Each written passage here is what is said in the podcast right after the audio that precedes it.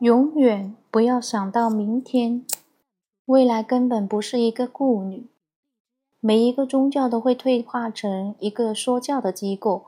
你称赞老子，因为没有宗教能够以他的方式产生。那些爱你的人，怎么可能避免把你的启示退化成说教的机构呢？答：如果你开始避免的话，你就已经开始创造它了。不要去管它。如果它会发生，它就会发生；如果它不会发生，它就不会发生。你不要去管它。内在，如果你开始想要去怎么避免它，你就已经认为它理所当然会在那里。你对它已经有了自我的意识，那将有助于创造它。佛陀努力想要看到他的宗教会一直是一个活的现象，而不是一个死的机构。他下了很大的功夫，但是他失败了。他越努力，就有很多人试着在他的周围创造一个机构。克里希那在那努力尝试，他会失败的，因为这是法则。你为什么这么努力呢？你的内心深处肯定害怕它会发生，而如果连克里希那都认为它会发生，那么它就会发生。我已经跟你们讲过很多次反效定律了，它是一个很深的心理学法则。做一件事情，而刚好它的反面会发生，那是老子的整个教导。他说：“谈论秩序。”就会有无秩序，设法使人道德，就会有不道德；设法使人好，他们就会坏。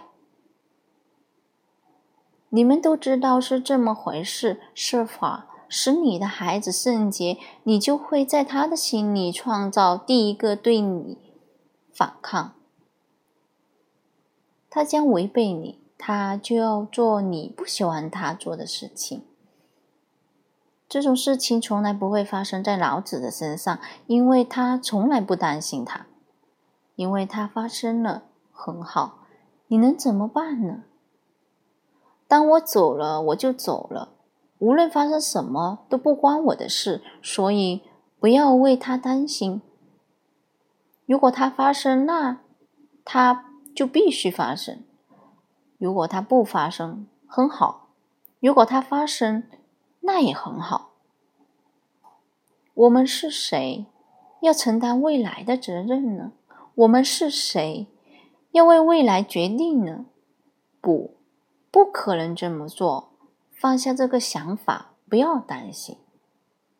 彻底放下这个想法，不要担心，不要设法创造它，也不要设法避免它。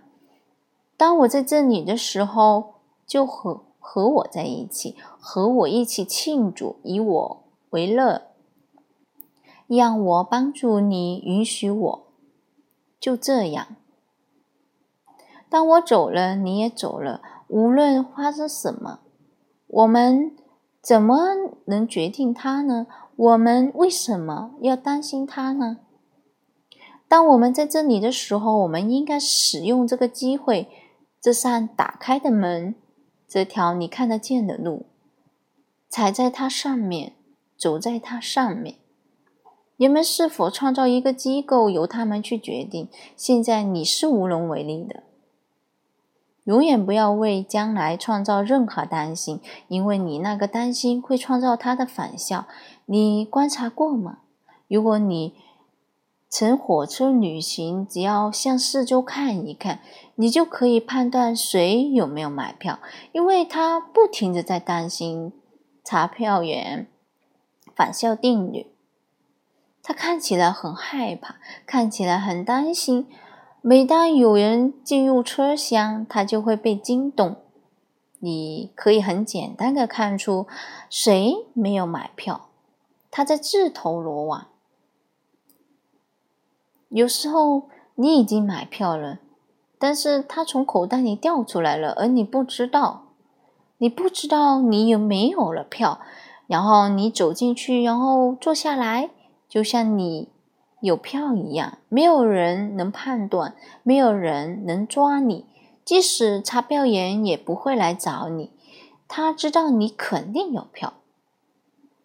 人们总是发现，当他们有票的时候，没有人来查票；而当他们没有票的时候，突然查票员来了。因为他已经觉察到这个小小的法则，你可以判断谁是犯罪者，这没有什么困难的。他无法自然，他自己在他周围创造出不自然的气氛，查票员马上就出现了。不要去管，你在这里，现在这个现象是活的、颤动的。正在对你说话，正在透，正在穿透你，正在帮助你。你只要以他为乐。如果你以他为乐，如果你自己变成一个内在光明的现象，别人就会以你为乐。一个活的宗教之所以是活的，是因为人们在它里面依然受到启迪，人们在它里面依然。是觉知的。如果你跟我在一起变得觉知，你就能帮助别人在跟你在一起的时候变得觉知。那是一个连锁的反应。一旦这个觉知消失，那个连锁就会消失，出现一段间隙，一段没有人警觉、没有人觉醒的间隙。那时候，宗教是死的。然后它就会变成一个宗派，印度教、伊斯兰教、圣那教。然后它就会变成一个教会，然后有仪式，然后只有死的知识。但是你无能为力。